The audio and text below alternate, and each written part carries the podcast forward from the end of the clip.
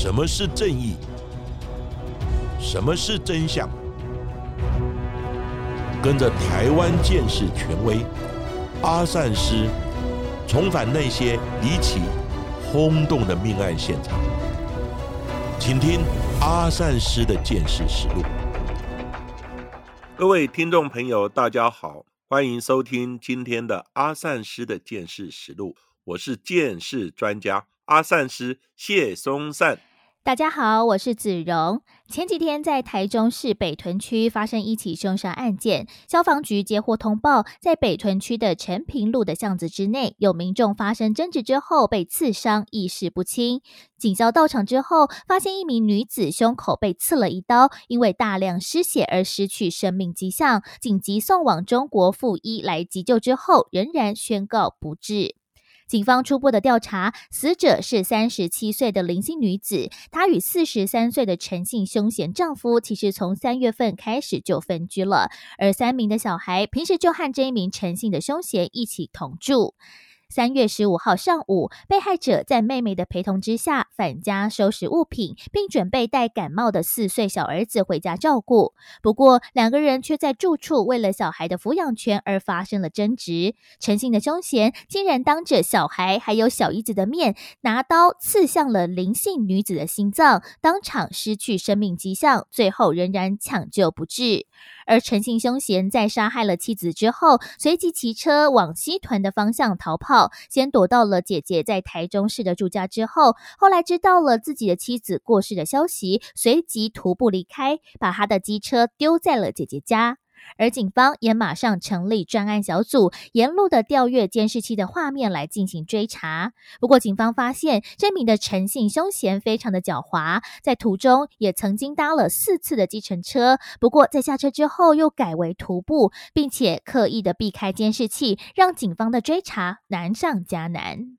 警方经过连夜的追查。因为陈姓凶嫌曾经在工地做过临时工，所以呢，他熟知工地里面的状况。因此，警方发现他这两天不是躲在建筑工地，就是呢在寺庙里面躲藏。就在逃亡两天之后，警方呢在三月十七日下午一点三十分的时候，在敦化路上这间正在新建的寺庙二楼空地内，顺利的将呼呼大睡的陈姓嫌犯逮捕归案。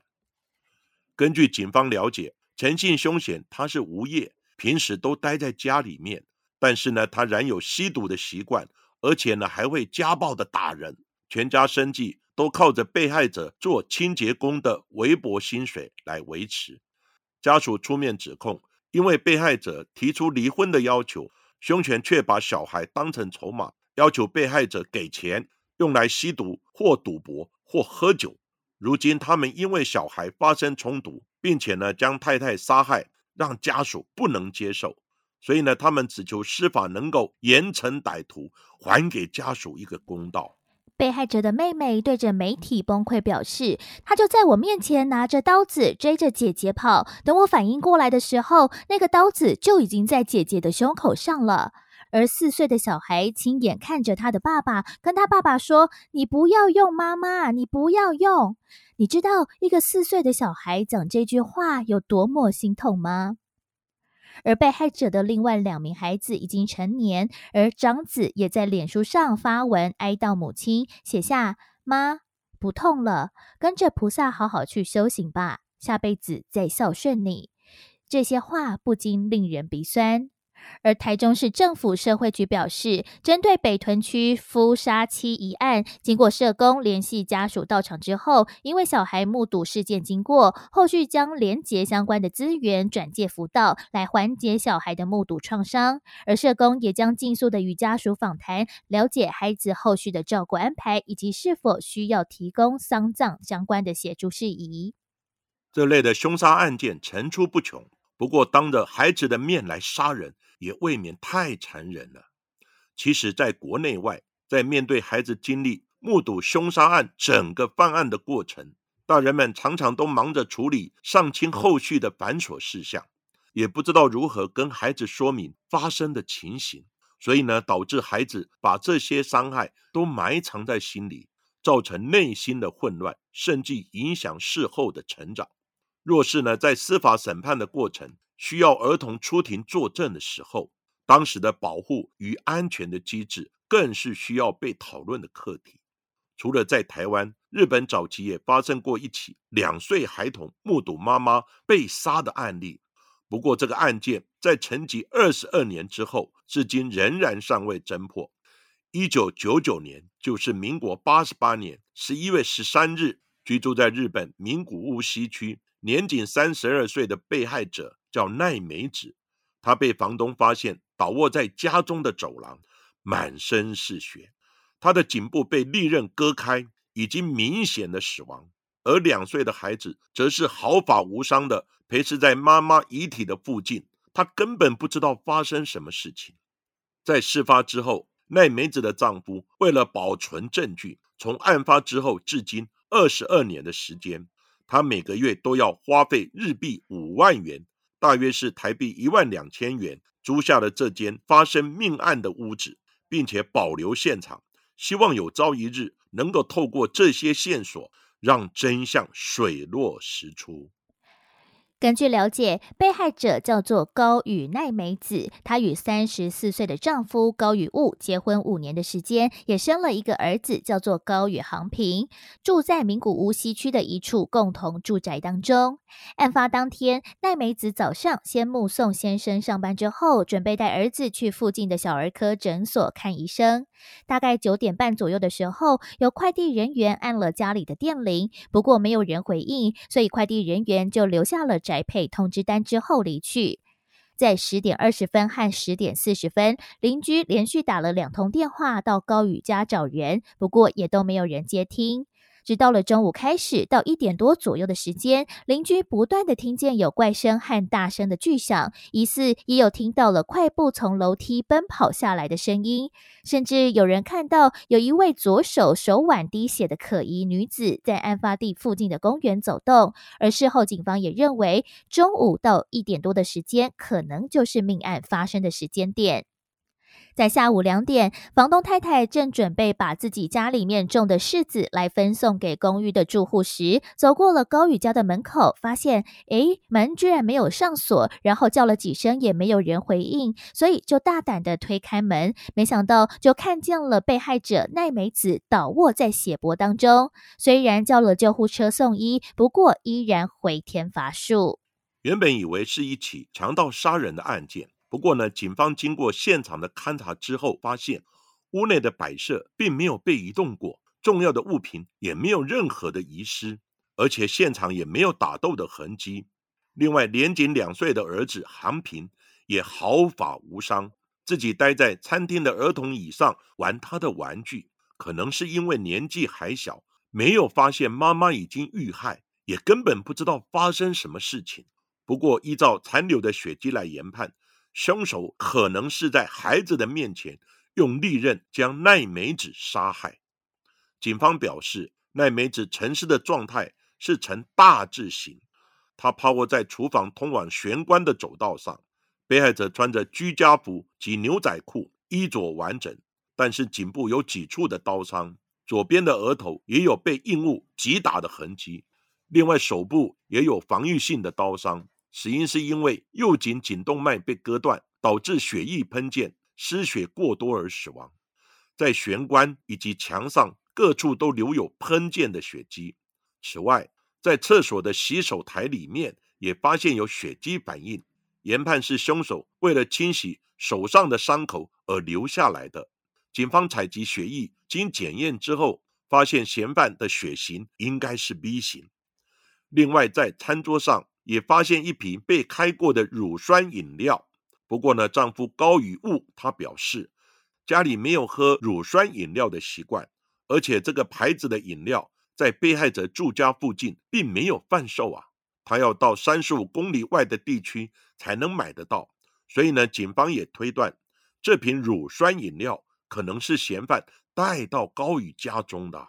之后，警方也找到了当天小儿科诊所的看诊收据，显示十一点十分的时候，奈美子带着儿子去看医生。而十一点四十分左右，有邻居曾经在停车场看见两人返家，不过当时并没有互相打招呼，他们两人直接往屋内走去。不过根据邻居的说辞，当时看见他们的时候，不管是衣服或者是表情都没有什么异状，也没有看到其他陌生人靠近的迹象。而案发现场，警方也采集到了一个二十四公分的鞋印，研判这双鞋是韩国制造的，而且这双还是限量版的女鞋。不过，因为日本人很少会买，所以警方也后续对当地的韩国人进行调查，但始终没有找到证据。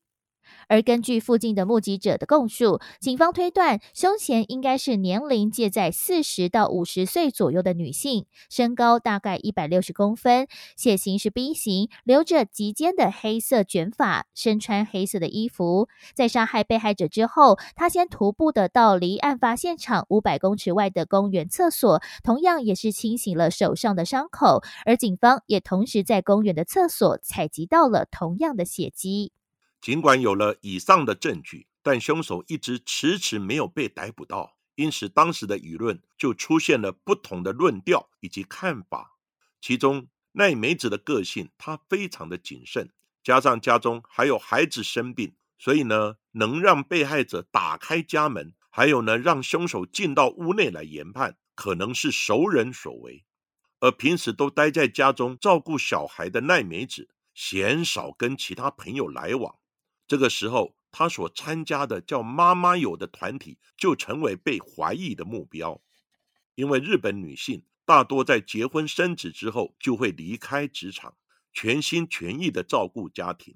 一群家庭主妇们常会为了交换育儿的心得以及生活的讯息，或者是互相取暖等因素，而组成了一个叫“妈妈友”的群体。成员之中大多为中年的妇女，而且对于各成员的家庭状况都非常的了解。而在这起案件之中，多次打电话到现场的邻居，也是妈妈友的成员，也曾经被警方怀疑是凶手。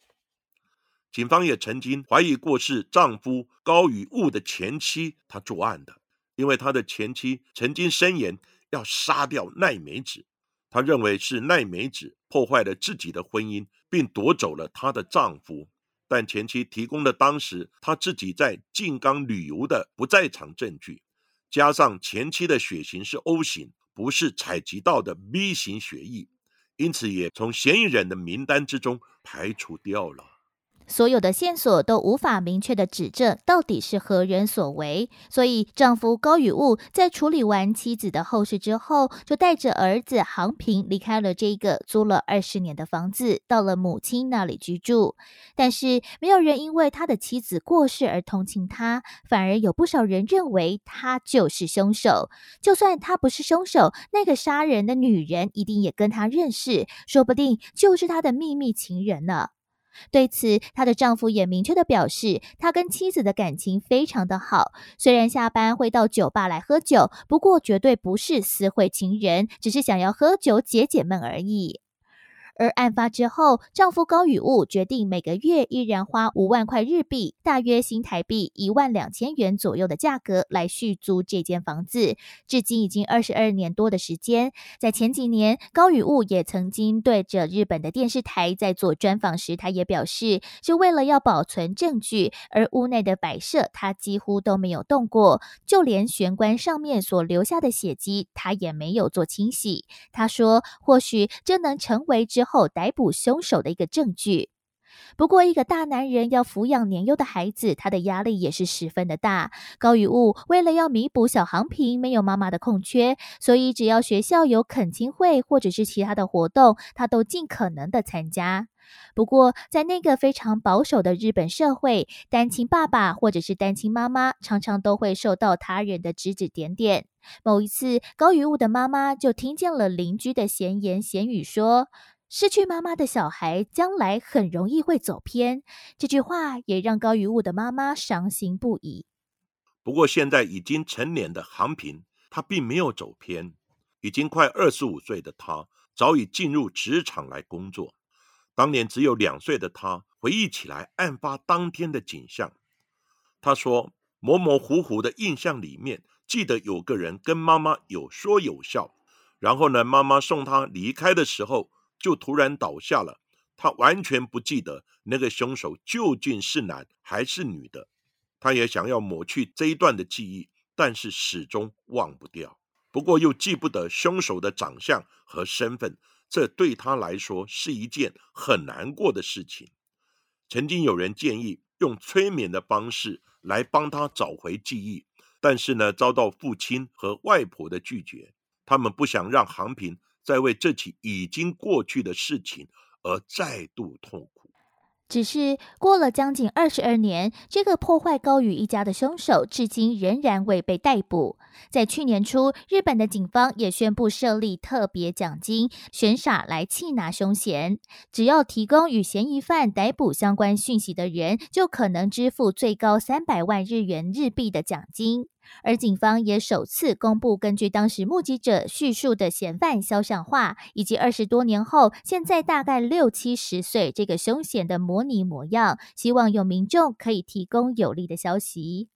不过二十多年就这样过去了，凶险到底长什么样子？是不是还活着？有没有逃亡出国？等等，这些都让这一起悬而未解的名古屋市西区妇杀害案件更加的扑朔迷离。那阿善是认为，被害者的丈夫保留的这个房子二十多年的时间，在之后可能成为翻转或者是抓到歹徒的证据吗？当然，现场的物证以及破案的线索，或者是目击者的记忆。会随着时间越久而遭受破坏，或是印象模糊，或是消失殆尽。所以呢，案件现场的采证，或是呢侦查的发动时机，当然是越早越好，它破案的几率就越大。即使有采证到蛛丝马迹，但是因为当时的分析技术不进步，或是档案资料太少，而无法提供有效的线索。不过，随着人物的调动，以及呢，证物保存的场所，或是方法，或是条件的变动，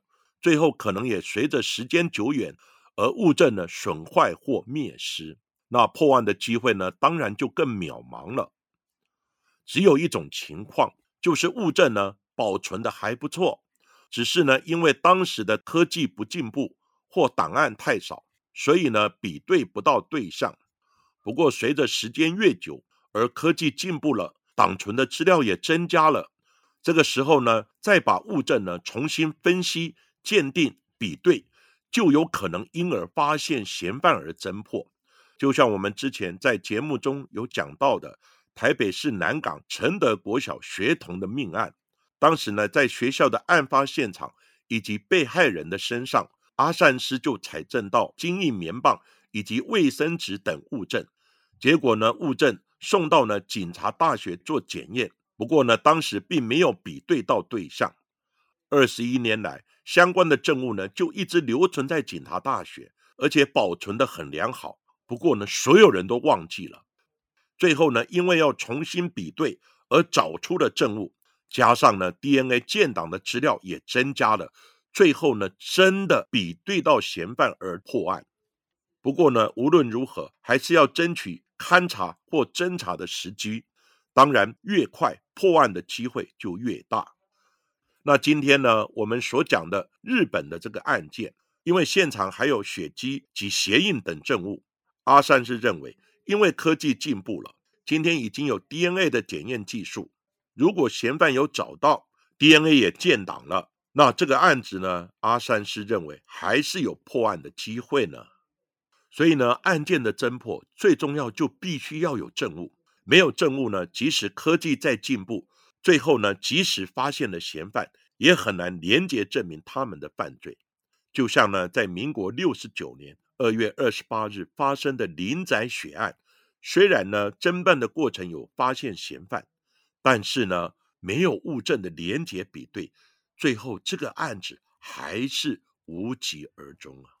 而像在台湾、日本的这两起案件当中，都有着孩子目睹妈妈被杀害的状况。尽管当年可能年幼还不太懂事，不过这些目睹不管是命案或者是家暴现场的孩子，后续的照顾、关怀和陪伴，更需要其他大人的重视。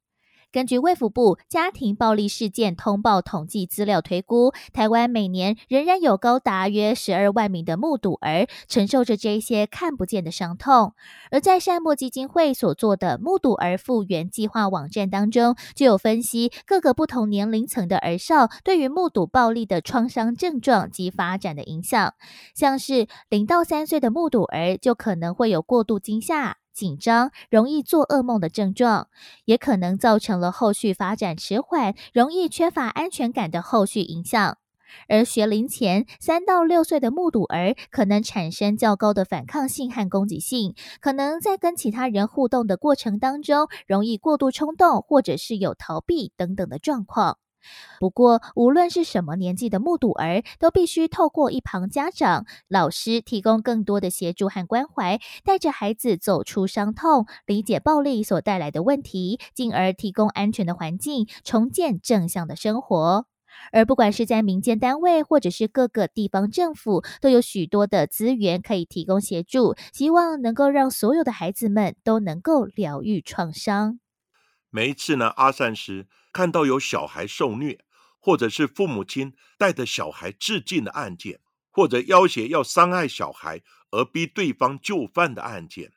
阿三师就特别的激动，因为小孩何其无辜以及无助啊！他也是一个独立的生命个体，他绝不是我们父母亲的附属品，而且儿童或少年是社会的希望，国家未来的主人翁。我们更应该尽全力来保护及教养，绝对不能伤害他们。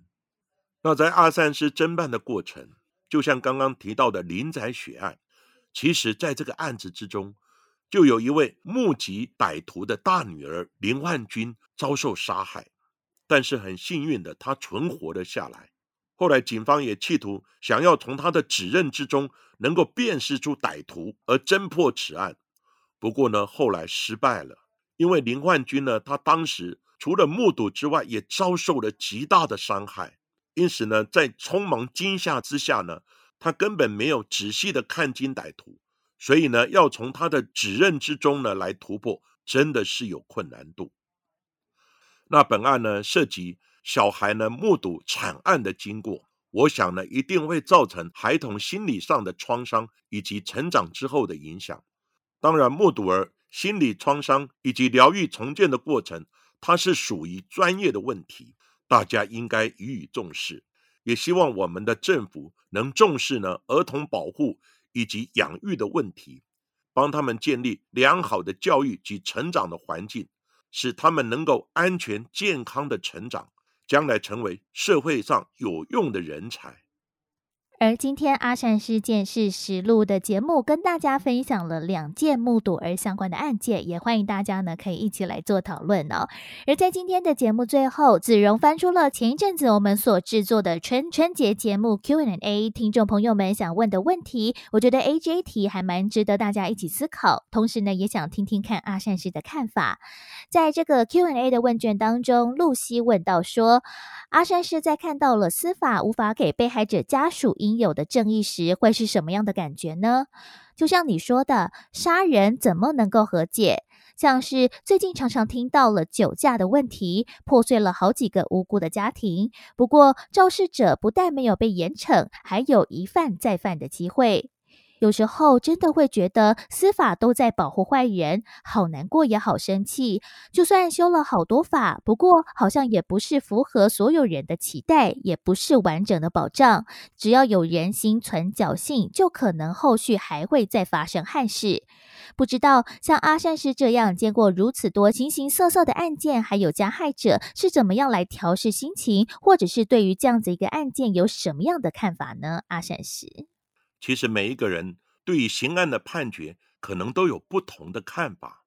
而司法的判决也常常不能符合社会的期待，所以呢，才有恐龙法官的说法。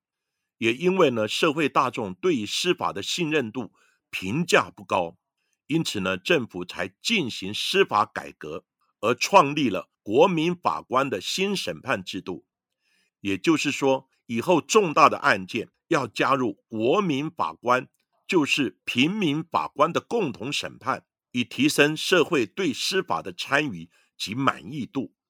我的老师李昌钰博士他也说到，司法审判的结果，不论是控方，也就是原告检察官这一方，或是辩方，也就是被告律师这一方，总有一方满意，另一方是不满意的，总无法达到双方都满意。还有司法的审判是要讲求证据的，还有司法的审判是要讲求证据的，所以没有足够的证据，法官也只能轻判或判决无罪，因此才引发法律是保护坏人而不保护好人的疑虑。当然，法庭的判决有其独立性，必须呢依据证据才能做出公正的判决。不过呢，现在有许多的嫌犯。在犯了重案、被抓了、关进监狱之后，就开始抄经、信教、受洗，甚至呢态度大为转变，以及赔偿被害人或者装疯卖傻，主张呢他是失觉失调或是精神异常，企图来获得免死或减刑。因此，我常常说，如果你有失觉失调的问题，那请你赶快去看医生啊！你要吃药才能控制病情。你喝酒或吸毒就容易失控，或杀人，或肇事。那你可以不喝酒或不吸毒啊，那就有可能会免除犯罪的发生。如果你不吃药，又喝酒又吸毒，我觉得应该就以故意犯罪来论断。当然，这只是阿善师的看法。另外呢，在刑法的部分，其实呢，阿三是认为乱世要用重点，就像呢，你酒驾。或是呢，犯某些罪，在国外呢，它有鞭刑，甚至以断指的刑法。你偷一次断一个指头，偷两次断两个指头。你酒驾一次鞭十鞭，酒驾两次鞭五十鞭。我看你还敢不敢酒驾跟偷窃？当然，这也只是阿善师的看法。但是无论如何，司法是我们定定的，恶法亦法，司法是我们社会最后的防线。我们也只能信任我们的司法是独立公正的。如果觉得法律定的不好，我们就建议立法委员来修法，使我们的法律能够定得更完备，也更能获得民众的信任，那我们的社会也就更安全了。而今天的节目就为大家进行到这里，谢谢各位收听阿善师见识实录。如果喜欢我们节目的话，欢迎在 s o n、Spotify、Apple Podcast、KKBox 上面来订阅节目，并且踊跃留言给我们，给我们五颗星的评价喽。那下一集也请大家继续听下去。